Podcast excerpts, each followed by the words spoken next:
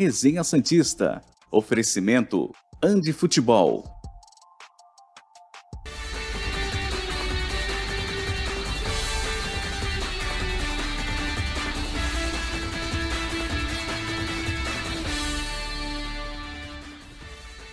Muito bom dia! Chegamos com mais um Resenha Santista aqui pela TV Cultura Litoral. Hoje, sexta-feira, 4 de novembro de 2022. Essas são as principais manchetes do programa de hoje. Nova Vila Belmiro pode ser aprovada ainda em 2022. Associado vota novo estatuto do clube neste final de semana. E tudo sobre o jogo de amanhã entre Santos e Havaí. Santos e Havaí, jogo importante para o Santos ainda manter vivas as esperanças de vaga na pré-Libertadores. É difícil, não depende só dele, mas precisa fazer os nove pontos. A partir daí a gente vê o que acontece. Antes de dar bom dia para os meus amigos, Caio Couto e Felipe Noronha, que estão aqui ó, ao meu lado. Caio Couto na mesma bancada, Noronha aqui comigo. Tava na escalada a Nova Vila Belmiro, casa. O que a gente aqui na produção já colocou essa fotinho de Nova Vila Belmiro, vai, não vai, vou te falar, viu? O ano inteiro falando dessa vai, não vai. Agora foi para trás. Será que uma hora vai, cara? Já é toda hora a mesma coisa. A fotinho tá lá salva no computador, toda hora na escalada.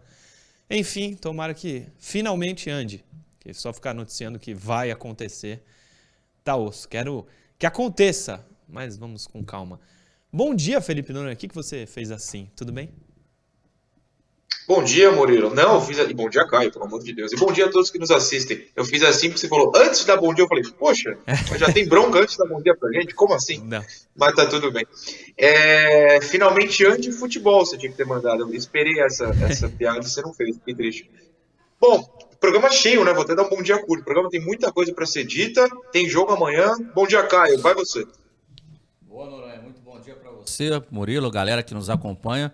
Murilo, se terá nova, a nova casa, a arena, a gente não sabe. Mas que o Santos estará amanhã em Barueri em campo, isso é uma verdade. E que consiga, né? Frente a. Ó, vou falar. Fui dar uma estudada Noronha nessa equipe do Havaí. Não, não é à toa que tá lá embaixo. Que molezinha, hein? Como se defende mal esse time? Não é à toa que brigou e brigou forte para a vaga na Série B do ano que vem. A gente começa com Fala Professor. São três é, vídeos que a gente separou aqui da coletiva do Orlando Ribeiro. Ele fala sobre Sanches e Carabarral, é, Maicon e análise do jogo. Eu acho que a análise do jogo a gente fez ontem, podemos pular essa, né? Sim.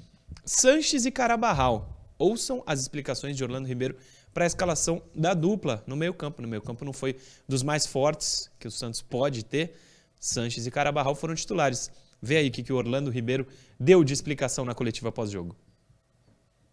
É, o Carvajal, ele veio no lugar do Ed Carlos, né?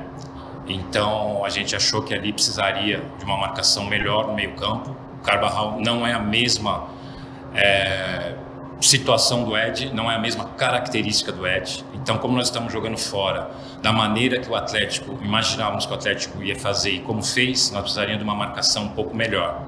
O Sanches veio no lugar do Rodrigo, mas aí é uma questão de ficar um pouco mais com a bola, de orientação dentro de campo. O Sanches é um atleta experiente, é um atleta de qualidade, então a ideia com os dois era essa, né? que eles realmente pudessem dar uma sustentação de marcação e uma sustentação de orientação e de posse de bola. Tá, ele acabou de falar que o Sanches veio no lugar do Rodrigo, mas Caio Noronha só como nome de meio campo, não era a função, né? Sim, o Camacho foi recuado ali para ser o primeiro homem de meio de campo. E você entendeu a, a escolha de Sanches e Carabarral? Ele falando que Carabarral é no lugar do Ed? Cara, ele, ele cita características do Carabarral, do Ed, de jogo, características diferentes, e fala do Sanches da para ter mais a bola, da experiência, mas é claro que nessa questão aí não deu certo, porque se você for pegar no final das contas, a equipe adversária teve mais a bola do que o Santos. Então o Santos não teve a bola. O Santos, na verdade, jogou em transição. Na prática foi o que aconteceu. É, Noronha não gostou, que eu já vi ele balançando a cabeça, Noronha. Não, não tem como gostar, né? Olha só o que ele falou. Se o Orlando Ribeiro falou que botou o Sanches para ter mais a bola, o que não acontece há uns quatro anos no Santos, o Sanches não é um jogador de poste. Ele pega e lança, ele pega e solta. Ele não tem essa de parar o time, dar uma travada e, e olhar, observar. Ele sempre joga para frente e geralmente joga errado. Não faz o menor sentido. E ele falou também que colocou os dois, tanto o Sanches quanto o Carabarral, para ter uma marcação mais forte. Olha, desculpa, nenhum dos dois é marcador. Nunca foram. No caso do Sanches, a gente pode falar, nunca foi mesmo. É, Orlando deu uma justificativa aí muito absurda e sem sentido. Teve um jogo recente, talvez o Caio consiga lembrar, ou você, Murilo, claro, que o Sanches foi volante, volante mesmo, e depois ele é substituído. Contra quem foi? Foi uma atuação horrorosa. Recente? Ah, eu não lembro agora. Ah, foi na Vila o jogo. Ele jogou muito mal marcando, era um buraco ali. Sim. Tanto que ele é substituído, entra qualquer um lugar, acho que foi o Zanocelo, e o time até se arruma. Talvez tenha sido contra o São Paulo, enfim, eu não lembro agora. E tá ali, você viu, né? Ele jogando muito mal de volante marcador. Para que tentar isso de novo? Inclusive não conseguiu. Se uma coisa que o Santos não fez nesse jogo de quarta, foi marcar, né? Essa coletiva, essa resposta foi muito sem sentido. Pois é. E aí eles o jogo era o o treinador era o Lisco ou era o Orlando já do Sanches, você tá falando? Era o Orlando, não era? Eu acho que era o Orlando já. É um jogo do Deixa ver. Orlando. Então não pode ser São Paulo que era o Lisca, é isso, né? Era É. um jogo do Orlando. Ó, na Vila Orlando Ribeiro, Corinthians, não foi. Você vai. Não, eu não vou lembrar especificamente. Tem que ver o jogo que ele foi Juventude. titular, que ele é substituído. É, Juventude não foi. Enfim, é um jogo que o Santos é escalado de volante, marca ninguém e depois tem que sair no segundo tempo porque tinha um, um vazio ali. É, aconteceu. Depois, mais pra frente, não vou me enrolar não. Aí eu posso até lembrar, mas aconteceu. É. Teve Atlético Mineiro e Paranaense, eu acho que sob, com o comando dele. Teve Goiás também. A Goiás também. Goiás também? Goiás era o Lisca, eu acho. Não, Goiás foi o Lisca. Foi o Lisca? É o Lisca. Perdão, perdão. Outro trecho importante esse. Ele fala do Michael. E eu ainda não tinha visto a coletiva. Ontem o Caio que me informou. Ele falou que a opção do Michael não estar nem entre os relacionados foi técnica. Ele acha que tem uma disputa entre Luiz Felipe e Michael. Disputa não, um revezamento, né? No banco. Luiz Felipe e Michael. Hoje, ele vai falar aí que o titular é o Alex, junto com o, com o Bauerman. Pelo menos foi o que eu entendi. Coloca ele aí. Não, o, o Michael não viajou por opção, né? é, como eu já expliquei. Então ele estava em condições de vir para um jogo. Não posso dizer se ele aguentaria 90 minutos. E nós sabíamos aqui que a equipe do Atlético iria nos pressionar, que iria como fez, que iria tentar o resultado. Eles não, teri, não teriam, na minha opinião, uma outra maneira de jogar que não fosse uma pressão, que não fosse buscando resultado o tempo todo. Então a gente optou por um ritmo melhor do Edu e um ritmo melhor do Alex. É, o Michael já está integrado totalmente, o, o Luiz também. Então nós optamos por manter a zaga e agora a gente vai ver como que a gente faz no próximo jogo. Tá aí. É, acho que muito pela falta de ritmo, né? Mas não foi o que ele Ele poderia ter falado isso. Olha, o Maicon tá fora por falta de ritmo de jogo. Ele preferiu falar que foi por opção. Não entendi. Ele podia ter tirado dele da reta, sabe? Mas, Cara, mas na verdade o o destino vai arrumando as coisas aí. Lógico que a gente não quer mal de ninguém, mas infelizmente o, o Alex acaba que se machuca no jogo. Então a gente não sabe se o Alex vai ter tempo, né? A gente está falando de um jogo que foi há dias atrás, para amanhã já estar em campo. Então, de repente, as coisas vão ser reorganizadas. É um adversário mais fraco que o Havaí, já combalido dentro da competição. Então, eu acredito que deva ter a volta do, do Maicon para o jogo de amanhã. Não, provavelmente. Mas pra esse jogo, você entendeu? A não ida dele pra viagem? Cara, a, a- a não ida, tem outros trechos da entrevista, tá? A não ida, eu acom- eu acompanhei, né, toda essa entrevista aí. A não ida, ele fala que é um revez, foi um revezamento entre o Maicon e o, e o Luiz Felipe. E aí ele optou pelo Luiz Felipe. Agora, em relação ao jogo, ele entendeu que pro jogo, ele explica aí, seria melhor colocar, repetir a zaga que tinha jogado a partida anterior por conta de ritmo e por aí vai. Noronha, sobre o Maicon fora, o que que você achou da explicação do Orlando? Ah, cara, de novo, como eu falei ontem, vou até tentar ser breve, não vejo, vejo sentido. Até porque só foi um zagueiro pro banco, mas iriam dois, né? É que o Derek não viajou só por causa da final do Sub-20 hoje. Se era pra ir dois e um não foi porque tem um jogo nessa sexta-feira, levasse o Michael, que fosse por segurança. Não é como se a presença de cinco ou seis meio-campistas é, no banco de reservas todos fossem ser utilizados. Precisava cortar um, colocasse o Michael ali por segurança. Até porque o, o Alex precisou sair, né? É. E o Luiz Felipe não é um jogador mais confiável em termos físicos. Então, assim, eu não consigo enxergar como, como algo correto, não. De novo, posso estar errado, mas eu, eu teria levado. Se ele pode jogar, tem que ir. Você pega ritmo jogando. Eu teria levado também. O, quer, quer contar? Não sei se você falou no De Olho do Peixe. O pai do Michael estava no, em Goiânia, né? Tava, Ele tava. falou aqui. É. Ele estava em Goiânia para ver o filho. O filho não foi relacionado. Então foi surpresa pro próprio Michael.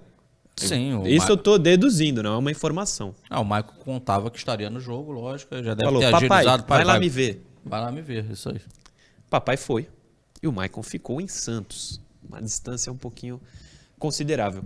A gente vai falar de dois assuntos aqui que não são de jogo. Canindé e Vila Belmiro. Como o Noronha tocou no assunto sub-20, joga hoje. Primeiro jogo da final, né, Noronha? Sim, senhor. 8 da noite, primeiro jogo da final, Santos e Corinthians. Jogo em Barueri, torcida única, mas eu sei que vai ter Santista lá, porque já me convidaram para carona. Eu não vou, antes que perguntem. Barueri é um pouquinho demais. Já tenho que ir amanhã, né? Hoje, dois, dois dias seguidos para Barueri. O meu corpo não aguenta tanto transporte público assim. É, 8 horas passa tanto no YouTube da Federação Paulista quanto no YouTube do Diário do Peixe. Aí depende do tipo de comentário que você quiser ouvir. No Diário, claro, os meninos lá farão comentários, não narração. E no YouTube da Federação tem narração. 8 horas, o mesmo time da Semi. É, posso falar o time? Você- Claro, claro, fica Deixa pra lá. Então vamos lá. Edu, é, Cadu na direita, Kevson na esquerda, a zaga formada por Derek, do qual eu sou muito fã, vocês sabem, e Jair, Uhum. que vai ser assunto no programa. É, Balão, e, é, Ian e Ivonei no meio, Fernandinho de um lado, Miguelito do outro, centroavante o Enzo Monteiro, que também é boliviano. Esse é o time titular para hoje, já confirmado pelo Bruno Lima, amigo do Murilo, lá na a tribuna, Grande. 8 horas. É, não tem gol fora, tá? Então, qualquer resultado hoje, se repetido na Vila semana que vem, é, é pênalti. E na Vila semana que vem, no sábado da semana que vem. Então, quem tiver interesse, é um dia antes de Santos e Fortaleza. De repente, se você for viajar para ver Santos e Fortaleza da temporada, geralmente muita gente se planeja para viajar, vale a pena chegar antes e pegar dois jogos na Vila Belmiro. Quem sabe um até de título. Muito bem. O guia turístico Felipe Noronha. Mas a dica é importante. Para quem vai Boa ter essa dica, boa oportunidade, não é sempre que, que isso vai acontecer. Muito boa sorte para o Sub-20 hoje. Uma grande campanha nesse campeonato. Tomara que seja curada com o título. Se não for com o título, a campanha já é boa por si só, né? Um vice-campeonato, no mínimo, a campanha foi boa. O trabalho foi bem feito. Claro que foi. O Sub-20 teve um bom ano, né, Murilo? Sim. Ele não classifica no brasileiro, mas ele começou o ano finalista da, da Copa São Paulo e está terminando o ano, finalista aí do, do Campeonato Paulista. Mas agora é aquilo, cara. É o, é o gasto final, é a cereja do bolo, né? Já, já tá aqui, né? Já foi a final. Sim. Então é a melhor parte, é se divertir, né? Que os atletas estejam concentrados e mais soltos para aproveitarem esse momento. Um momento bacana de jogar essa final hoje e fundamentalmente definir na Vila Belmiro, né? Que com certeza, cara, vai ter torcedor do Santos ali. Com certeza. Muito boa sorte para os meninos. Vila Canindé. Foi assim que o Santos batizou. A sua nova casa, não sei se a gente pode dizer assim, em 2023. Uma das casas em 2023. Coloca aí o que o Santos divulgou no seu site oficial. Ó, que beleza que é o começo, hein? Numa união de esforços entre Federação Paulista Portuguesa e Santos, o estádio Doutor Oswaldo Teixeira Duarte, mais conhecido como Canindé, será a nova casa do peixe na capital a partir de 2023. O acordo para a Vila Canindé foi selado entre Federação Paulista, Reinaldo Carneiro Bastos e os dois clubes, presidente dos dois clubes, Antônio Carlos Castanheira e Andrés Rueda, durante reunião do Conselho Técnico do Paulistão Sicredi neste 1 de novembro. A parceria já passa a valer no Paulistão. Rueda comemorou a iniciativa e já se comprometeu a jogar pelo menos uma vez por mês na capital paulista em toda a temporada de 2023. Também nos outros campeonatos que o Santos disputa. Passa aí. O Rueda disse o seguinte: Esse sempre foi o nosso compromisso, atender o nosso grande público em São Paulo e com esse apoio da federação do presidente Reinaldo Bastos, vamos ter jogos no mínimo uma vez no mês. Já venhamos tratando esse projeto com o presidente Castanheira há mais de um ano e será um projeto bom para todos. Será a nossa casa, um local de fácil acesso que facilitará muito o engajamento da nossa torcida, é o que acredita o presidente Andrés Rueda. Vila Canindé foi um assunto que seria, foi um tema que seria assunto ontem no programa, seria pauta no programa de ontem. Não deu para falar. Tá aqui, essa foi a arte que o Santos divulgou, inclusive. Vamos visitar muito esse estádio ano que vem, hein, Noronha? Ah, sem dúvida. Já estive lá duas, três semanas para o jogo do Sub-20. Até comentei aqui que por mim estava aprovado como palco para os jogos do profissional ano que vem. Está aí consolidado, né? Quatro ou cinco jogos do Paulista. Se o Santos for para a Sula, também deve jogar lá na fase de grupos, pelo menos. Né? No mata-mata, a gente. É melhor não prever, porque o Taxa nos ensinou uma lição. É. E, mas é um estádio que está arrumadinho, vai ser, estar mais arrumadinho ainda ano que vem, né? 10 milhões aí para obras cabe mais ou menos 20 mil pessoas, né? deve ter um pouquinho menos pela questão de visitantes e tal, um outro lugar que não encha, enfim.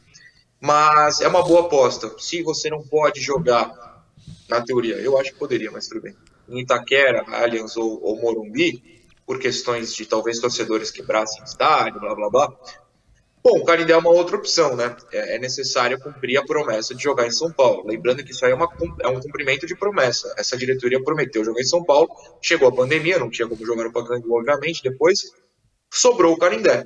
Acho muito válida a ideia, acho correta a ideia e torço muito para que o torcedor compre essa ideia também, porque precisa encher. Ah, mas não é Santos e Mojimirim, quarta-feira, nove da noite. Se vira, a gente vai ter que ir, porque pediram jogo em São Paulo tanto, vai ter. Se não encher, não tem mais. A conta é básica, né? A conta é muito básica. Tem que fazer o que fez em Barueri é, contra o Ceará e o que vai fazer amanhã.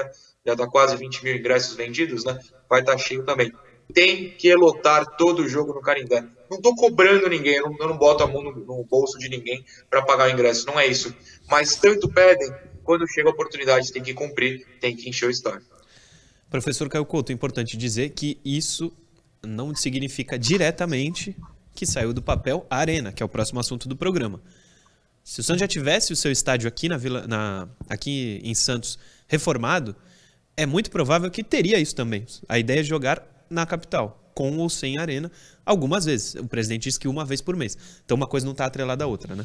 É, não, está atrelado. Não... Ah, só rapidinho. O que não impede de, se a Vila for abaixo e for feito um novo estádio, que a casa do Santos em todos os seus jogos seja o Canindé também, né? É, até porque caso a, saia do papel realmente, comece em algum momento as obras, é, a gente está falando aí de dois anos aí, pelo menos. A gente não está falando de algo, ah, dois, três meses e depois subiu, tem uma nova arena, já vai jogar. No é mínimo, é uns dois anos. Então, né? no mínimo, uns dois anos. Então, é, é, é, muita coisa aí, é muito jogo do Santos pela frente aí, fora no caso da, da, da, da Baixada Santista.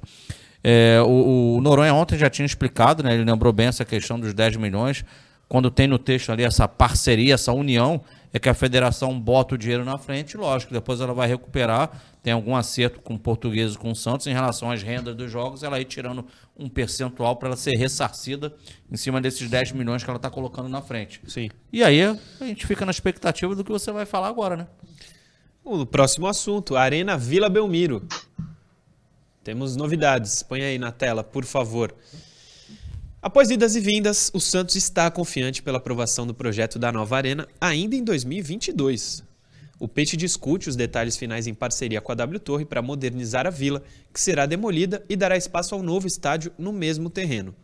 Nos próximos dias haverá uma nova reunião entre comitê de gestão, comissão criada pelo Conselho Deliberativo para acompanhar a arena, arquitetos e diretores da W Torre. Se a readequação for aprovada, o Alvinegro Praiano marcará votação entre os conselheiros e depois uma Assembleia Geral com os associados. O prazo anterior era setembro. Passa aí. A principal novidade é a alteração da cobertura da arena. A proteção não ocorrerá mais no campo e agora apenas ao público. O anel superior com ciclovia e lojas não foi contemplado e parte das lajes interditadas para estacionamento ficará para uma segunda etapa das obras. Rueda diz o seguinte: dá para finalizar até o fim do ano a votação sobre o projeto. A grande mudança está na parte de cima, além de coisas menores como a ausência da ciclovia. O anel superior era triste. todo fechado. Oi? Ciclovia. Não, cor... ah, triste. cortaram a ciclovia, lamentável. É a parte que você triste, tinha dado aquele, aquela ênfase. O anel superior era todo fechado, agora será fechado apenas em cima das arquibancadas. Já chegou no valor. Entenda, não é chegar no valor que a gente aceita ou não a gente não vai pagar nada. Tem que ser os valores que eles aceitam, os investidores. No primeiro projeto não dava para montar tudo com os valores combinados pelo mercado. Não fechava a conta. Aí adequaram e disseram: por isso aqui dá. Passa. E repensaram o modelo. Repassaram o modelo. Disse o Rueda em entrevista ao UOL. O projeto da Arena prevê capacidade para 30 mil torcedores e 500 vagas de estacionamento. O custo previsto é de 400 milhões em concessão para a W Torre em um prazo de 30 ou 35 anos. O Peixe não precisaria investir nada. Uma das ideias do projeto é vender 5 mil camarotes e cadeiras cativas com antecedência para viabilizar o começo da reforma. A W Torre diz que já tem investidores interessados. Esse texto produzido pelo UOL. Portanto, aparentemente, segundo o UOL, as coisas estão caminhando. Até o final desse ano, e a gente já está no dia 4 de novembro, pode ser que já saia essas votações para poder aprovar é, a construção da arena. Interessante ler ali, reafirmando de novo, que o Santos não gastaria um real. O Santos ganharia, entre aspas, um novo estádio. Sem gastar um real, volto a dizer. Nesse momento, pelo menos. Claro que vai ter um monte de custo depois, né? Mas não gastaria nada. Não tem como ser contra. Aí aquela artezinha, mais uma vez, do projeto do Luiz Volpato, né? Que a gente já decorou 18 minutos de vídeo, mas é o que temos. Muitas das coisas, muitas das coisas que estão aí seguem, mas algumas alterações, como a gente acabou de ler, foram feitas, né, Noronha? Ficou triste pelo fim da ciclovia, né? Ah, fiquei, fiquei. Inacreditável que a melhor parte do estádio tenha sido cortada. É bom deixar claro que isso é uma brincadeira, depois vai ter gente falando que é verdade. É que quem me acompanha, além do resenha, também sabe que eu brinco com essa questão da ciclovia, porque eu sou um cara que gosta muito de bicicleta. E essa parte é séria, eu realmente gosto. É, bom, eu de novo vou repetir o que eu tenho falado há meses aqui. Quero, tem que construir, tem que aprovar. Se for, quando for né, para votação dos sócios, votarei a favor. Mas, por exemplo, olha, é que eu não sei se dá para votar. Leandro, ah, essa parte tá boa. Esse telão aí, gente, todo respeito, para quê, né? Telão ficar girando ali no teto? Pô, pra quê? Pra quê? Não precisa disso aí, não. Corta essas partes supérfluas mesmo e faz um estádio bom, mais barato, e que tenha quem pague. Eu sou muito a favor. É que tem que cortar coisa supérflua. Todo mundo baba no Allianz Parque, não baba? Que eu não gosto, mas tudo bem, a maioria gosta. Tem esse telão rodando aí? Não tem. Não precisa desse telão. Tem que cortar mesmo, sou a favor. Tem que acelerar o processo, mas de novo, aí eu não acho que seja culpa do Santos. É, é culpa, entre aspas, dos investidores. Eles que vão botar dinheiro. Eles que vão lucrar no futuro com isso. Eles que vão decidir o tempo é, que, que é necessário para se discutir, para se votar, para se construir. O Santos tem quase, quase mãos atadas nesse caso. Não dá para ficar culpando o clube em si. Não, sem dúvida. Eu, eu concordo inteiramente com o Noronha, acho que ele concorda com o que eu vou dizer também. É, realmente, era 250 milhões e foi para 400. Podendo cortar algumas despesas irrelevantes, como por exemplo essa que o Noronha citou, corte. Agora, se a W Torre quer fazer e quer gastar, e o Santos não vai gastar um real, W Torre, vai para cima e entrega um estádio novinho pra gente, por favor. Concordo. Professor... Só complementando, Murilo. Fala. Desculpa, só complementando, eu primeiro concordo, segundo, é, eu não vejo necessidade de ser coberto, por exemplo. Só cobrir na, na parte das arquibancadas é show. Cobrir o gramado também não há necessidade, dá para você sim. cortar de fato esse tipo de coisa. Sim, sim. Algumas coisas que deixariam mais barato. Mas o dinheiro não é nosso, né? Então, mas dá para entender essa demora, até pelos valores citados. O inicial era 250 milhões, já está em 400, quase dobra o valor, né? Sim, ah, o Murilo, e aquilo, né? Tem que ratificar aqui que o, Murilo, o Noronha lembrou bem. Nesse processo aí, o Santos sempre foi e continuará sendo passageiro do carro e nunca o motorista, né? Porque ele não bota a mão no bolso, né? Ele que define nada. E aí por isso que tem os torcedores que falam, poxa, mas uma arena em Santos, a arena podia ser no local XYZ, porque tem mais torcida. Gente, o Santos não define nada. Quem define a, o, o, querer construir uma arena é a W Torre e vai buscar investidores no mercado. E ela entende ser interessante na, ter na Baixada uma arena dela que ela possa explorar ali por, por X anos e fazer os shows e por aí vai. W Torre, não tire essa ideia da cabeça e faça o nosso estádio. Precisa muito. Intervalo, a gente já volta. Programa Resenha Santista. Oferecimento Andi Futebol.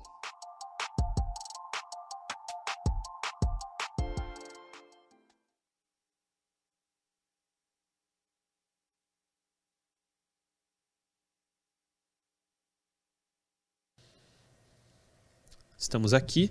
Vocês têm mensagem? Fiquem à vontade, se tiverem. Temos.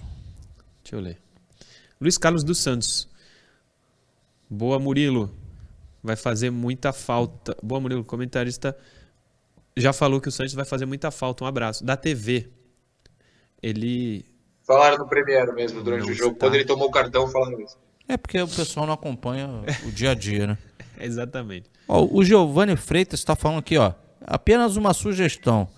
Vai que de- depois do jogo contra o Fortaleza na Vila, com uma grande vitória do Peixe, a torcida já podia gritar o nome do Voivoda, para ele se ir se acostumando. O que, que vocês acham? Seria. Cara, sabe o que é engraçado, Caio? É. Porque pode ser uma decisão por vaga na Libertadores, né? Imagina. O Voivoda ganhando, vai pra Libertadores. O Santos ganhando. O Santos vai pra Libertadores, pode tirar o Voivoda. Ia ser engraçado. Não, e pode o Voivoda classificar o Fortaleza nesse ano, agora, nesse jogo. Decidir sair, vir pro Santos e não ficar com a vaga que ele próprio conquistou. Mas aí ele é maluco, né? Ah, ele é maluco. Aliás, tem. A gente falou do Voivoda essa semana aqui, do interesse do Santos. Hoje, não sei quem publicou alguma coisa sobre o Voivoda. A gente não trouxe aqui porque não tem nada, nada muito novo em relação ao que a gente falou. Entendeu? O que, que você falou aí, Leandro? Ah, que foi qual? 30 segundinhos. O Valdomiro Filho Ó, da Vila Mariana. informação- O quê? Eu vou dar uma informação no intervalo, então. Kleber Reis, hein? Reforço do CSE, no Alagoano. E? E, não é o A, é o E. Nunca ouvi falar. O Valdomiro Filho da Vila Mariana. Meio campo do último jogo não dá. Também acho, meu amigo. Um abraço. É, Giancarlo Couser tá sempre vendo o programa. Fernando Santiago. Fico olhando os vídeos da arena e já me imagino levando meu filho. Coisa linda. Tomara que dê certo. Vamos voltar.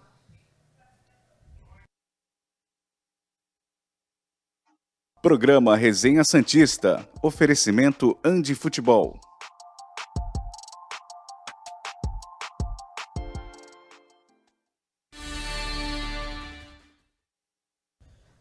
Estamos de volta. Segundo bloco do Resenha Santista está no ar. Tem superchat, mas tem uma mensagem que a produção me mandou do chat do YouTube. Muito interessante, inclusive. O Roberto Carlos de Oliveira. Resenha Santista não transmite mais ao vivo pelo YouTube. Roberto Carlos de Oliveira, você acabou de mandar a mensagem no chat do YouTube. Ó, Murilo, Você entendeu ou não? Fala. tem, tem uma coisa, é que eu sou meio burro com tecnologia. Tem um jeito de você fazer isso pela TV cai no chat e você acha que tá vendo pela TV. Já aconteceu outra vez comigo. Não, eu não mandei mensagem, mas uma transmissão que eu tava fazendo. Eu não vou julgar quem mandou essa mensagem. Vamos deixar claro que sim, tá no YouTube, mas acontece. É meio, a tecnologia é um negócio meio bizarro. Acontece, eu não vou julgar não. Acontece. Não, eu dou like às vezes no programa em casa, tá pelo controle, na TV. Então, Roberto Carlos de Oliveira, um abraço pra você. O programa está sendo transmitido no YouTube.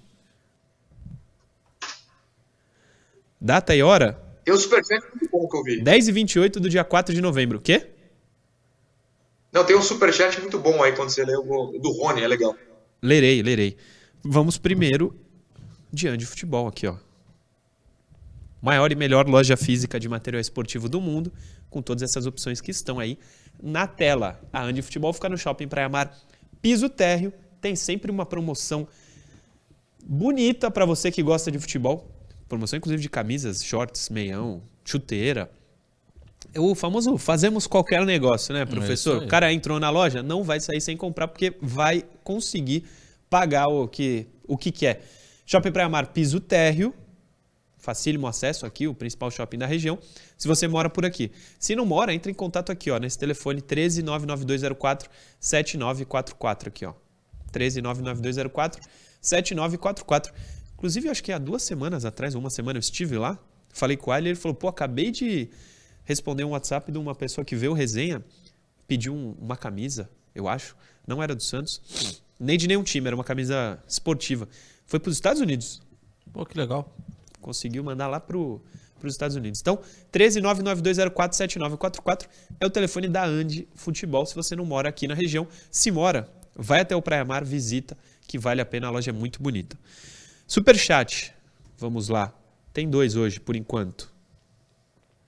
Primeiro do Rony Pedro. Bom dia, resenha. Manda um abraço para minha esposa Graciele. Ela fala para ela pergunta para mim se eu não enjoo desse programa, mas eu falo para ela que aqui é Santos. Boa. Grande Rony Pedro. Nunca enjoe do resenha. Nem do Santos. E nem do Santos é importante, porque Nem da, Nem, Nem da, da esposa, gente. nem da nem da esposa. nem da esposa. Mas nem do Santos, porque é o seguinte: quando perde, ou a fase é ruim, chega a mensagem falando: não vejo mais esse time. Esse ano eu não vejo mais o resenha. Não quer ver o resenha? Eu entendo. Mas se tiver jogo do Santos e você torce, vê o jogo, pô. Pode estar mal, pode estar bem. Tu vai se arrepender se não ver. Veja o jogo. Série A, Série B. É que o Santos não joga a Série B, né? Proibido o Santos ser rebaixado. Então, quando estiver jogando o Santos, dá uma olhadinha. Não fica nessa de, ah, vou abandonar. Sai fora dessa. Desce o brilhante. Qual venda entende ser menos prejudicial para o Santos, Marcos ou Ângelo? Penso que o Marcos seria menos prejudicial, pois ainda há alguns bons centroavantes no Brasil, mas pontas habilidosos como Ângelo, não. Essa é uma pergunta interessantíssima. Hoje, no ano, se a gente tirar os gols do Marcos, ele vai fazer mais falta. Mas as chances criadas pelo Ângelo, são muitas as chances criadas pelo Ângelo que ele dá para o Marcos. Eles meio que se complementam. Então é difícil responder essa aí, hein, professor? Tô no muro nessa. Muretou? Muretei por enquanto. Na verdade, é, eu acho que para essa janela agora, puro palpite, que o Santos está doido para vender alguém. É, eu acho que primeiro, antes dos dois, primeiro vai o John. Porque tem clubes aqui do Brasil que estão que, estão precisando de, de goleiro. E o Santos de dinheiro. É, e o Santos de dinheiro. E, e, a, e a outra, a outra janela, eu acho que é a janela mais forte europeia, né? Que, que eles investem mais. É a principal. É a principal, não essa de agora. Então, possivelmente, na próxima janela que deva, acredito eu, por o palpite, surgir proposta por um ou por outro, ou até pelos dois. Agora, eu entendi a colocação dele, porque o Ângelo é um jogador de lado, de um contra um, né? e, o, e o Marcos Leonardo é muito importante, que é o finalizador. Mas, sei lá, eu, eu querendo já ah, olhar para o futuro, Noronha, eu sei que não está pronto, mas tem no Sub-17 gente aí que pode, daqui a quem sabe um aninho, dois anos aí, suprir uma possível, quem sabe, saída do Marcos Leonardo, não é isso? Ah, tem, né? Tem o David e tal. É que eu fico meio triste. Tipo, o Caio Jorge foi revelado. Quer dizer, na verdade dá até pra voltar. né? O Yuri Alberto foi revelado, mal jogou, foi embora. O Caio Jorge, mal jogou, foi embora. O Marcos, já vamos aceitar que vai embora. Eu não consigo me adaptar a esse futebol em que a gente é. Eu falar outra coisa. né? A gente simplesmente aceita o que a Europa quer. Eu fico triste. Eu vou ficar no muro também. O David, tomara que o David suba também, daqui um, ano, dois, ainda tá muito, muito novo pra isso. Mas eu fico triste, só consigo ficar triste nessas ideias de que ah, o cara vai embora a qualquer momento. É chato. É, só- o, ele, o o Caio Jorge. Nesse final de semana eu tava ouvindo de uma pessoa que trabalhou lá dentro do Santos e se falava do David. E aí citou Yuri Alberto, Caio Jorge, Marcos Leonardo e David. Que tecnicamente o David seria o melhor desses. E a pessoa não entende como o Santos, em dois anos, formou quatro jogadores desse nível.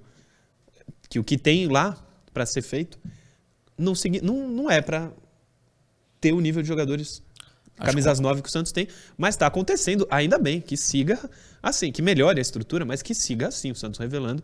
Só que o problema é, Caio Jorge já não está aqui e o Yuri Alberto já foi pro Inter, pro Zenit e agora está no Corinthians. Hoje o Marcos está aí, a gente está falando sobre ele sair. Tomara que o David fique mais tempo, que não aconteça com os jovens o que o Lisca queria que acontecesse com o Ângelo, que é brilhar na Europa. Eu queria que eles brilhassem aqui, mas eu entendo que a situação financeira é, é difícil. Se chegar uma proposta grande, ou nem. Grande que eu digo não é nem o valor que o cara merece. Grande pro Santos hoje, é difícil segurar. O que você ia falar, prof? Não, nada. Interação. Foi mais um. Não, antes da interação, Leandro, desculpa. Tem mais um superchat, já vou ler agora e a gente vai pra interação. O Cristiano Augusto Leonardo. Amanhã vou na Arena Barueri com meu filho e vou procurar vocês para tirar foto. Estarei nas cadeiras inferiores, Não Cristiano. Cristiano de Jundiaí, São Paulo. Se eu estiver lá, você tira uma foto comigo, hein, Cristiano? É que eu não sei se eu estarei. Mas será um prazer se eu estiver. Mas estarei, eu estarei. Noronha estará lá. Com a senhora e o Vinte Santos, inclusive. Põe na tela a próxima interação, que é a primeira, na verdade, né? É, boa, Leandro. Põe aí. Rodrigo Montenegro Cruz. É normal um jovem de 20 anos oscilar. Além disso, acho que envolve a questão psicológica. Natan começou bem, deixou uma boa impressão. Rodrigo Montenegro Cruz está entendendo que o Natan foi mal, mas que pela idade até, ele cita ali que com 20 anos o jogador oscila, vale a pena seguir com ele. Concorda, Noronha? Concordo plenamente. Eu só. Deixa eu até aproveitar para me corrigir. Eu falei 20, né? Ele tem 21 mesmo. Eu conferi logo depois do programa ontem, 21. Não que mude muita coisa, que eu falei, ah, até poderia talvez jogar o sub-20 na brincadeira. Não, já tem 21, então não. Mas é isso, é o que eu falei ontem, eu concordo plenamente com a interação. É, você apostou no Natan para ser não só a peça dos próximos anos, como um venda futuro, né? Você não assina por quatro anos um jogador de 21 para ele ficar aí para sempre. Como acabei de falar, é chato essa realidade brasileira, mas é a realidade. Então, sim, você tem que apostar. Se você gosta, como muita gente gosta, ou se você aposta no Madison, que tem 30, por tanto tempo, eu acho que dá para apostar no Natan também, né? Não dá para queimá-lo por uma má atuação. O Natan chegou dia 5 de agosto no Santos, com 20 anos. 5 de setembro ele fez 21. Por isso eu achei também que ele tinha 20. Professor, apesar disso, que a gente até falou ontem sobre o Natan, não dá para cravar que amanhã o, o Madison não será titular, né? Eu iria de Natan. Mas ah, o Madison à disposição? Eu acredito que o Madison voltará para o time. É? Ele será titular, sim. Ah, eu fiquei triste, cara. É, é porque a, a, uma coisa é projetar o Natan para frente, outra coisa é olhar o jogo a jogo. Sim. É claro que o Madison foi mal em diversas partidas, mas o Natan, nesse jogo especificamente, foi muito mal, então que pode dar subsídios para o técnico efetuar essa, essa mudança. Em relação ao Natan, cara, eu não mudo nada que eu falei ontem. Tem muito potencial, sabe o que fazer com a bola, só que conhece pouco a posição. Ele mesmo falou que ele começou a jogar de lateral no sub-17 do Vasco Antes disso, ele era do meio, ele era, ele era atacante, ele era meia, atacante. Ele vai para, ele não chega nem ao sub-20 do Vasco, vai para a Europa e lá o time dele joga com três zagueiros, ele jogou como ala, lá ele jogou no meio e pouquíssimas vezes ele jogou com linha de quatro lá na Europa. Então é um cara que conhece pouco a posição, isso é a realidade. Ele conhece pouco a posição de lateral. Potencial, nível cognitivo bom, qualidade técnica ele tem. Próxima interação, por favor. Jorge Amorim, o Santos deveria fazer uma proposta para o Voivoda no dia do jogo contra o Fortaleza. Caso não feche com ele, vamos atrás de um brasileiro ou estrangeiro. Abraço. O Santos já deveria estar tá tentando o Fortaleza. Não vai esperar o dia do último jogo do campeonato para tentar convencê-lo. Vai ter mais, vai ter concorrência. Sobre brasileiro e estrangeiro, falo isso aqui o ano inteiro. O importante é ser bom. Não importa se ele é brasileiro ou se ele é estrangeiro. Eu quero que o próximo treinador do Santos seja bom.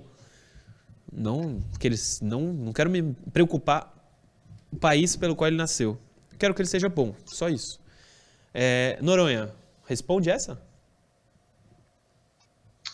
Olha, primeiramente eu vou assumir uma coisa muito triste, Murilo. Eu tava rezando para você chamar o Caio antes porque meu celular travou, então não faço a então, menor ideia de, qual Caio Couto. Se você puder chamar o Caio, claro. por favor.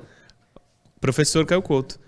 Ele fala sobre o Voivoda, o Santos procurar o Voivoda na última rodada. Acho tarde. E aí ele pergunta, se o Voivoda não vier, brasileiro ou estrangeiro? Ah, essa questão, eu estou 100% na, com você na tua resposta, Murilo. Hum. Não, é o, não é o RG do cara que define Sim. a capacidade dele. E dois, em relação ao Voivoda, se há um interesse, é lógico que eu respeito não conversar com o profissional agora, mas ele, o profissional tem o seu agente, tem quem responda por ele. O Santos procurar já o responsável pelo, pelo profissional, já mostrar um projeto, né, pro, já, é, e até ideia financeira, você está saindo na frente. Esperar acabar o campeonato para depois ir procurar para conversar. Na boa, tá jogando mais duas. Não digo duas semanas, que falta uma semana, né? Falta uma semana para acabar o campeonato praticamente. Tá jogando mais uma semana fora no lixo. Já pois tinha é. que ter procurado já. Noronha, tudo certo por aí? Não, tudo certo. Meu, de verdade, meu celular trava. E eu rezo para não ser minha vez de falar, porque eu faço o quê? Eu olho no celular, volto um pouquinho e consigo ler as coisas, acompanhar como está o ritmo do programa fazer Boa. de casa tem esses problemas. Eu deixei aberta aqui a pergunta para não, não, me perder.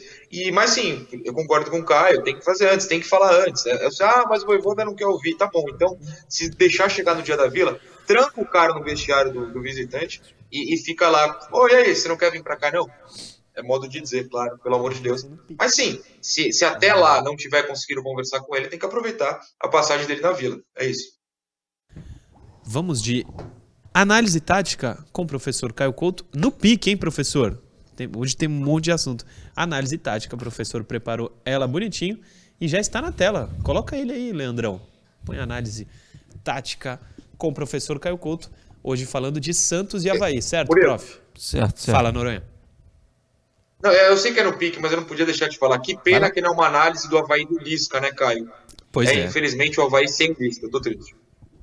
É, o torcedor do Santos perdeu a oportunidade de ovacionar seu ex-treinador é, nesse sábado, né? Porque ele não está mais lá. É no pique mesmo, Murilo. A gente não tem. Vou mostrar só o posicionamento do Havaí ofensivo rapidamente e a gente vai se ater aos erros do Havaí. Eu brinquei aqui que o Havaí, né, já, a gente, ao estudá-lo, sabe por que, que ele está lá embaixo da tabela. Pode passar para a gente, ô, Leandro? Rápida, rápida organização ofensiva, tá? Três atacantes, ele joga com um meia flutuando por trás, normalmente é o Muriqui que faz isso. Os laterais passam para o jogo e uma atenção só o Bruno Silva. Por que, que eu botei isso aqui? Que ele é aquele meia que a gente fala hoje no futebol que faz o box to box, que o cara vai de uma área a outra, né? Que ele gosta de infiltrar. Isso é uma característica da equipe do Havaí. Pode trocar, Leandro? É bem rápido. 4-3-3 básico, tá? Tá um jogador aqui que fica flutuando por trás dos três atacantes. Passa pra gente, Leandro. Tá aqui, ó uma fotinha aqui desses três atacantes, os laterais saindo para o jogo, tá? Um jogador aqui está flutuando por trás, lateral direito, lateral esquerdo está até passando lá nesse momento também. Pode trocar. Só um videozinho sobre isso. Um dos atacantes recebeu a bola, chegaram na área lá, tiveram a finalização. E aí a gente já vai se ater à questão defensiva da equipe do Havaí, que ofensivamente realmente não apresentou muita coisa. A gente vai falar primeiro questão, desculpa, do Bruno Silva, que eu falei, que é o jogador que pisa na área. Ele é um segundo jogador de meio de campo, tá ele aqui, ó. Mas ele vem sempre de trás. Tem dois lances dele, esse que ele né, serve o companheiro. E tem mais um, pode botar, Leandro, que ele vem de trás. Esse é o penúltimo jogo deles contra o Cuiabá. O Bruno Silva passou, triangulação, entrou na área, finalizou e conseguiu perder esse gol aí. Então é a questão do jogador de meio de campo que infiltra, vem como uma surpresa saindo de trás. Então é um pouquinho desse Havaí com a bola. Sem a bola, cara, né? Faz duas linhas de quatro sem a bola, bloco médio baixo. O Leandro vai botar na tela aí rapidinho para a gente ver. Tá aqui, duas linhas de quatro. Às vezes fica esse jogador aqui que flutua com um atacante centralizado, ou em algum momento fica um do lado do outro também. Isso acontece. Pode passar para gente, Leandro. Ó, primeira linha de quatro, só para provar para a galera, último jogo deles. Mais uma vez, no último jogo deles contra o Bragantino, tá aí a linha de quatro. Pode trocar. E no penúltimo jogo, tá aqui as duas linhas de quatro, a gente consegue ver bem que foi o jogo que eles perdem para o Cuiabá por 1 a 0 ok? Então a gente acabou, é, é, mostrou já a questão defensiva. Agora os principais erros, gente, e um leva o outro aí. Primeiro, o Havaí sem a bola ele não pressiona o portador da bola, então ele dá muita liberdade para o time adversário né, trabalhar até no terço final de campo, né? Tá próximo da área da Havaí, o time consegue sempre trabalhar com tranquilidade, sem que o jogador que tem a bola né, seja de fato marcado, né? Tente roubar a bola dele. Então é muita liberdade para o portador da bola e também, cara, como a zaga do Havaí, como é a, a, zaga do Atlético fazia, que a gente falou até aqui no programa, e o Santos consegue fazer um gol daquela forma, que é o primeiro gol do Marcos Leonardo, é a mesma coisa, mas marca a bola né, com uma vontade incrível e esquece sempre os, os adversários. Olha na tela aí, ó. Olha o 7 do Cuiabá. Pressão nenhuma no portador da bola. Então ele domina, corta para dentro e não é pressionado em nenhum momento. Consegue finalizar. Vamos lá. Olha isso de novo aqui, ó. Vai receber a bola. Ó, o zagueiro anda para trás, ó pressão no portador da bola não tem. E aí eu acho que é o Johan, Johan, acho que é o nome do atleta, ele consegue finalizar. O zagueiro do Havaí, ao invés de, de, apertar a marcação, diminuir o espaço, ele anda para trás, permite a finalização. Olha mais uma. Olha o gol que o PP vai fazer aí, ó. Olha, o olha como é que o jogador. Ninguém chega, ninguém chega, ninguém chega. Olha o absurdo. Bota só isso aí mais uma vez, Leandro. Eu sei que é rápido. O jogador aqui, ó, vai ter um jogador que eu vou botar o dedo em cima dele. Ele tá próximo, ele se aproxima e não marca aqui, ó se aproximou e não marcou, e não fez pressão. Permitiu o adversário a finalização, se arrebentou, tomou o gol. Então a gente está vendo aí, ó, falta de pressão no nome da bola. Olha isso aqui, ó. Esse jogador, com muita tranquilidade também, não tem pressão nele e estão marcando bola aqui. Então, ó, os dois erros na mesma situação. Falta de pressão no nome da bola e marcando bola lá atrás. Pode soltar, Leandro. Ó, tranquilidade, trouxe a bola, enfiou nas costas do zagueiro consegue fazer o cabeceio sozinho entre o zagueiro lateral. Tem mais, já estamos terminando. Então aqui, ó, pressão no homem da bola tem? Não, tá tranquilo o lateral do Bragantino. Lateral esquerdo lá na cobertura interna, só olhando para a bola, vai finalizar o Bragantino. Pode soltar, Leandro. Ó, olhando para a bola e o cara consegue perder o gol. Deus, só Deus sabe como. Quer mais? Vamos lá, estamos finalizando. Então aqui, ó, bola tá do lado de cá, Atenção, tá o jogador do Bragantino já entre, entre, entre zagueiros ali. Pode soltar o lance. A gente vai ver. Nunca tem pressão no nome da bola e nunca, e nunca tem a marcação encaixada dentro da área. Tá ali o Johan, já levantou até o braço, ó, tá pedindo bola, tá pedindo bola, passou o lateral, sozinho vai cabecear a bola, né? Cabeceia mal. Vladimir, né? Que é um cara idolatrado pelo nosso amigo Noronha, faz a defesa. Aqui agora, último, último lance, ó. Esse canteio a favor do Bragantino. Então já tá aqui, ó. É o Arthur. Olha o Arthur, a bola tá parada lá. Olha a marcação do, olha a marcação da equipe do Havaí. Segundo pau, o jogador extremamente sozinho. Solta aí, Leandro. Resultado disso aí, ó. Gol da equipe do Bragantino, né? Quem dá tantas oportunidades assim para o adversário, em algum momento vai acabar levando o gol. Resumo da ópera aí para passar a bola pro Murilão. Gente, o Santos precisa fazer jogo de aproximação, trabalhar a bola. O Santos precisa ter presença de área, porque já viu que tem dificuldade o adversário de marcar essa bola dentro da área. E quando você se aproxima, você tem o quê? Você cria opções no seu terço final de campo, né? Para trabalhar a bola, para fazer uma tabela, para circular o jogo de um lado para o outro. E como o adversário não pressiona o portador da bola, você vai conseguir chegar numa zona de campo para procurar o seu amigo dentro da área, o seu companheiro, fazer um bom passe. Eu acredito que o Santos, com mais de 20 mil torcedores aí, segundo o Noronha já falou que já compraram ingresso, consiga fazer a alegria dessa galera. É importante que faça, porque quem vai na Arena Barueri ver o Santos está acreditando nos três pontos para sonhar com vaga na pré-Libertadores. Deixa eu mandar um abraço para o Jonathan Silva, tá vendo o programa e acompanha sempre, mandou mensagem aqui. Um abraço para você, Jonathan Silva. É, intervalo a gente já volta. Programa Resenha Santista. Oferecimento Andi Futebol.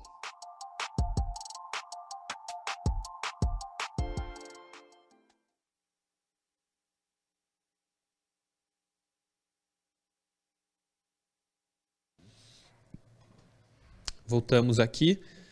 Siga no Instagram, Gilles Ribeiro. Bom dia, Murilo. 49 pontos podemos sonhar? Santos tem 46? Santos tem 46. Pode, pode sonhar 49.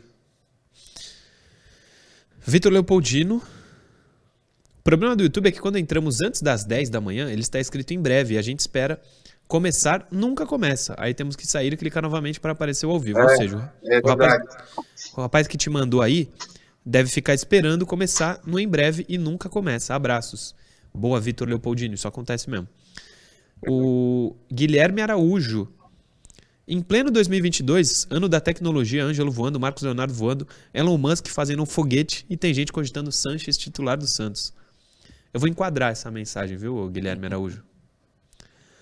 Elias Lopes Rosa. Bom dia, você sabe se a W Torre vai alugar o estádio que o Santos for jogar quando o Santos tiver que jogar fora? Porque vai ter evento? Eu não tenho certeza, mas acho que a W Torre paga para o Palmeiras quando tem evento. Se for o Santos, tem que exigir. Obrigado. Eu acho que a W Torre não paga para o Palmeiras, não. Eu acho O que a- não paga, não. O acordo, o Palmeiras já sabia, ó. Tem jogo que você não vai jogar aqui porque vai ter show. O Palmeiras foi eliminado da Libertadores de 2019 jogando no Pacaembu. Libertadores, É. jogo de volta. Foi eliminado jogando no Pacaembu porque tinha show no Allianz. Ah, a prioridade é da W Torre. É da W Ela Torre. Tá construindo. Agora, especificamente sobre ela ressarcir o clube ou não, eu não tenho essa informação. Acho, acho que não. Fala, Noronha. Ô Murilo, o o pessoal no chat tá lembrando que o Santos teve o grupo na copinha sorteado, né? Você tá falando de jogar em outro lugar, o Santos vai jogar em Santo André. Então quem for Santo do. ABC, mesmo de São Paulo, vai ter três jogos em Santo André no que vem da copinha, pelo menos, na primeira fase. Claro que a gente discute isso mais perto, na própria época, mas só pro pessoal saber, estamos de olho. Quem for de Santo André e região já se prepare. Sabe a data que, que começa a copinha? A copinha sempre começa 2 de janeiro. Que, aliás, é a primeira segunda-feira de 2023. É. Diria eu que o primeiro programa ao vivo de 2023 com esse com com, com resenha Ó, dá- Santista.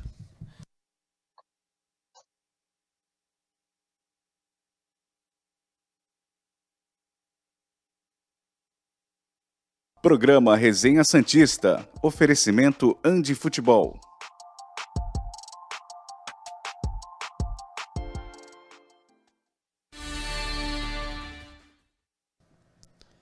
Voltamos com o último bloco do Resenha Santista. Professor, tem mensagem? É, rapidamente, o Leonardo Guerra, que todo dia tá na nossa audiência, tá fazendo aniversário hoje. Pediu para mandar um Grande abraço para ele. Guerra. Leonardo, Deus te abençoe aí, cara. Felicidades.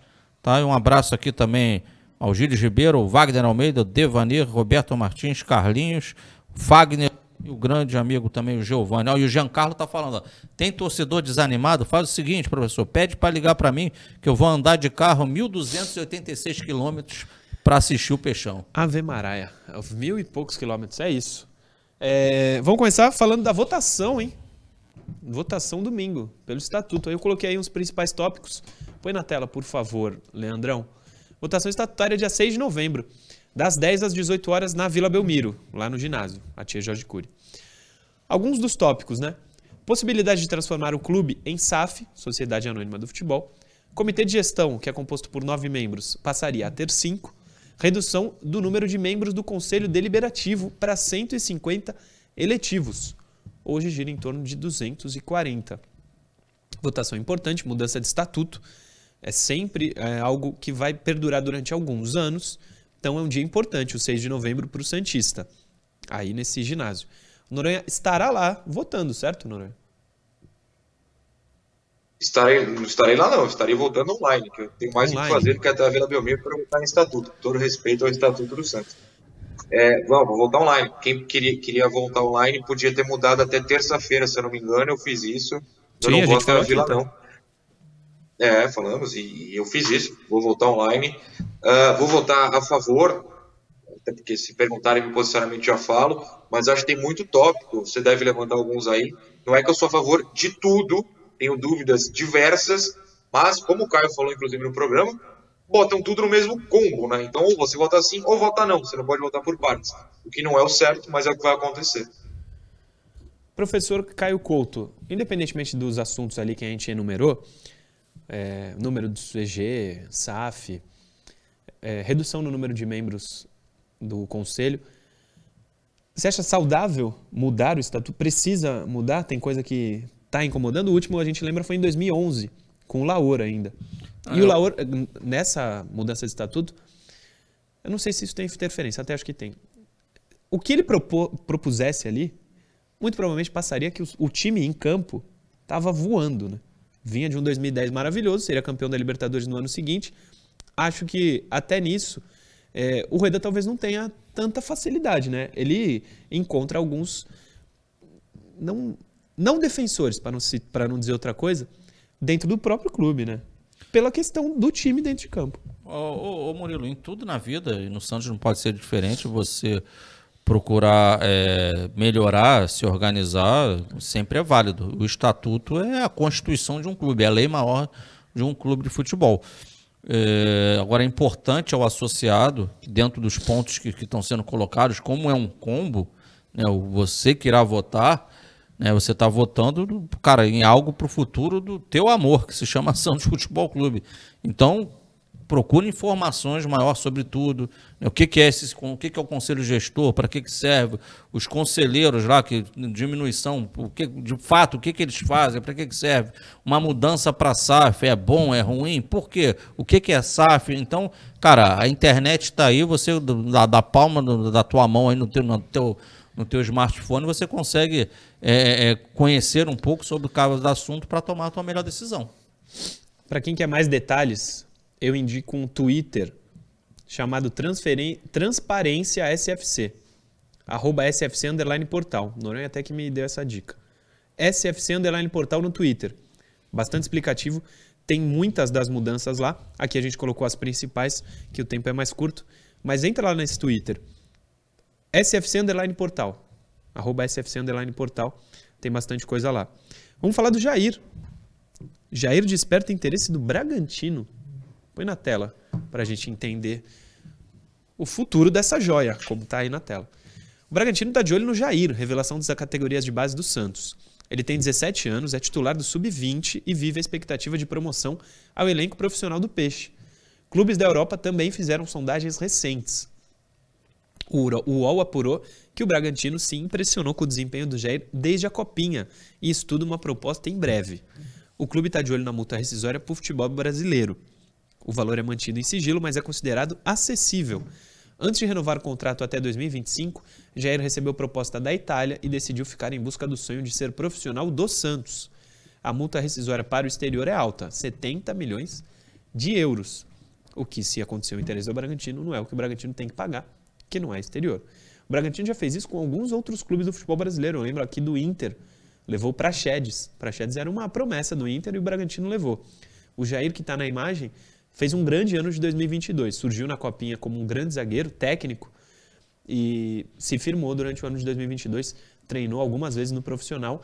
Espera ter a oportunidade em 2023 de ser efetivado no time profissional do Santos. Claro que ele ainda não estaria pronto, mas é, o, é um jogador que o Santos espera é, ter um futuro importante dentro de campo e fora financeiramente. Não seria legal perder o Jair agora, né, cara? De forma alguma. Vou complementar o que você falou. Ele é técnico, ele é alto e tem velocidade. Então, característica física e qualidade técnica. Para o jogo de hoje, ele tem. Quando digo jogo de hoje, moderno, times aí como um todo jogam com bloco alto de marcação, então o jogador tem, de defesa tem que ter velocidade, tem muito aquele um contra um contra, contra o atacante, ele tem isso tudo, cara. Então é um menino que já está valorizado hoje. Esse menino, cara, a tendência é ele, ele, ele ser mais ainda valorizado lá na frente. Agora, existe uma, uma, uma multa rescisória, né? Quem quiser chegar junto consegue. Se quiser se conversar com a família, com, com mais, mais do que a família, com o representante do atleta, tudo pode acontecer. E existem negócios, né? Como é que a diretoria do Santos hoje vê a situação do Jair? A diretoria do Santos tem o seu problema financeiro. Vai que o Bragantino ou qualquer outro time europeu vem com uma grana gigante aí. Aí pode ter negócio para tristeza do torcedor do Santos e do meu amigo Noronha, que lógico ele não quer ver os meninos não. aí saindo é, nem jogando uma temporada só, né? Como o Rodrigo fez, não jogou nenhuma inteira, se eu não estou enganado. Né? Quem sabe o Jair não chega nem um profissional. Mas tem contrato até de três anos, tá? Ele renovou até 2025. 25. Teve a renovação, em, acho que foi em junho ou julho desse ano. Ele renovou aí por mais três anos. O, só o, o Rodrigo, acho que o, sobe no finalzinho, os últimos jogos de 17. E aí ele é vendido no meio de 19. É, não, é o Bragantino. Oi? É, ele ficou um ano e meio, mas é. pouco jogou tudo. Pouco jogou. Não é o Bragantino o futuro que a gente espera pro Jair, né, Noronha? Não, espero que não. Mas eu acho que é só uma, uma, uma situação do futebol. Outro time olha e fala: oh, esse cara é bom, vamos fazer uma proposta, ou vamos analisar, normal. É, a minha questão é só se o Santos vai entender que precisa subir o Jair agora e se a família dele e ele, enfim, vão entender também que precisa subir agora. Eu não subiria, mas eu entendo de novo que a realidade do futebol é outra. Eu acho ele muito novo, é um menino. É, mais de perto ainda, eu entrevistei ele rapidinho enquanto gravava um vídeo lá no CT depois do 4 a 0 contra o Ibrachim, é um menino cheio de espinha na cara que parece que tem 12 anos. Eu digo isso numa boa, porque ele é muito criança ainda. Eu não sei se está pronto para o profissional. Por outro lado, se o Santos precisa entender isso e pensar bem se vai colocá-lo no profissional ou não, é, a gente tem que entender que ele pode olhar e falar: tá bom, vocês não querem, eu vou para outro lugar que vai me colocar né? Seja o Bragantino, seja a Europa, seja qualquer outro canto. Perdão, engasguei. Então tem que se, se medir isso, né? Eu deixaria ele jogar ou a copinha ou fazer a pré-temporada com o profissional e entender se vale a pena subir ou não. É, e tem que, tem, tem que tentar ensinar para os meninos que também não precisa ter tanta pressa, né?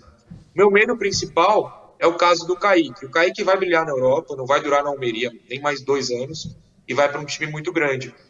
Só que o Kaique jogou pouco aqui, por quê? Porque a torcida encheu o saco do moleque de 18 anos.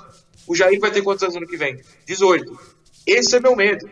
A torcida enche o saco de um menino que vai ser jogado em meio a profissionais e, com todo respeito, não tem metade da qualidade dele. O Kaique vai ser melhor que todos os zagueiros que o Santos tem hoje. Todos. O Jair, no futuro, muito provavelmente vai ser melhor que todos. É que eles jogando aos 18 ainda não são os zagueiros que serão aos 25 como é o Veríssimo, por exemplo. O Veríssimo não precisou subir aos 18 anos, né? Tinha gente lá jogando.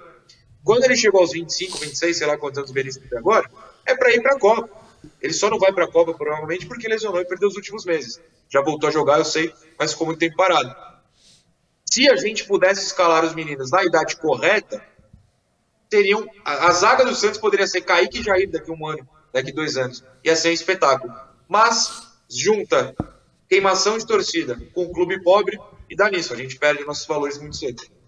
Fala, professor. Você quer confidenciar uma conversa que a gente teve? É, a gente estava vindo para cá e aí bate com isso que o Noronha está falando. Só de um exemplo, o exemplo do Hendrick do Palmeiras.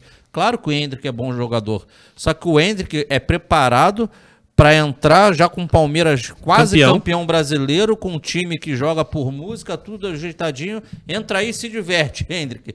Enquanto olha para os meninos do Santos, né? O, o, o menino aí que você acabou de citar, que já foi embora, aí, o zagueiro Kaique, Kaique. o Jair se jogar a partir do ano que vem, o Marcos Leonardo, o, O Ângelo. Os caras têm que entrar e resolver, amigo. Não, Essa é os caras- ó, ou ganha para não ser rebaixado, senão vai ser rebaixado. É. O Santos é time de primeira divisão, é time gigante, então segura aí essa- esse bagulho aí e resolve, amigo. E o Hendrick não, ele entra lá, ele tá entrando no paraíso. O time já é quase campeão, entra 15 minutos, depois entra 20, agora joga aí, Hendrick. É diferente, né, gente? É muito diferente. Ângelo e Marcos Leo- Leonardo são colocados no Santos e a mensagem que chega pra eles é: joga aí e não deixa o Santos ser rebaixado, hein? O Hendrick entra com o Palmeiras já campeão brasileiro. O Hendrick deve ser melhor do que os dois. Beleza. Mas é que é muito mais fácil render assim. é O que a gente tá fácil. falando é um ambiente em que É. o atleta entra. Sim. No Santos, a molecada tem que entrar pra resolver, né? Tá, tá se afogando. É eles que não podem, eles que não podem deixar o barco afundar. Exatamente. O, o menino que hoje entra no Palmeiras ou que entra no Flamengo da vida, cara, ele entra pra, ó, suporte tá todo dado pra você. Vai, vai tranquilão, cara, brilha aí. Essa é a diferença. Ô, Leandro, coloca a última interação de hoje que a gente não colocou, só pra registrar o nome do nosso telespectador. Não vai dar tempo de ler hoje. Põe aí, a última de hoje. Fábio Silva, abraço pra você. Fábio, não deu pra colocar hoje a interação, mas segunda a gente volta. Noronha, amanhã às 10 não estamos de volta, porque não tem programa, só segunda-feira. Amanhã no, no- na Arena Barueri, você estará lá vendo Santos e Havaí. Amanhã na Arena Barueri estaremos lá vendo Santos e Havaí. Hoje estaremos não na Arena, mas estaremos de olho em Santos e Corinthians na final do Sub-20. Muitos jogos, espero que todos terminem de maneira feliz. Para segunda-feira eu poder chegar e falar, e falar: olha só, mais um final de semana maravilhoso. Dessa vez teve jogo do Santos. Grande abraço a quem reclamou que eu falei que ia ser maravilhoso. E um abraço mais caloroso ainda a todos que não reclamaram e são pessoas muito melhores. Beijo para vocês dois, para todo mundo. Bom final de semana. Valeu, Noronha. Professor, segunda às 10 da manhã voltamos com resenha. Valeu, Murilo. Um abraço a todos. Um bom jogo hoje à noite. Claro que todos, dentro do possível, assistirão. Excelente jogo também nesse sábado, né? Que o Santos consiga ter um bom resultado. E um segunda-feira, né? Um programa leve, solto, com o Murilov distribuindo sorrisos. Gostaria muito que isso acontecesse. Vai acontecer. O Santos vence o Havaí amanhã. Segunda, voltamos às 10 da manhã com mais um Resenha Santista aqui pela TV Cultura Litoral. Valeu.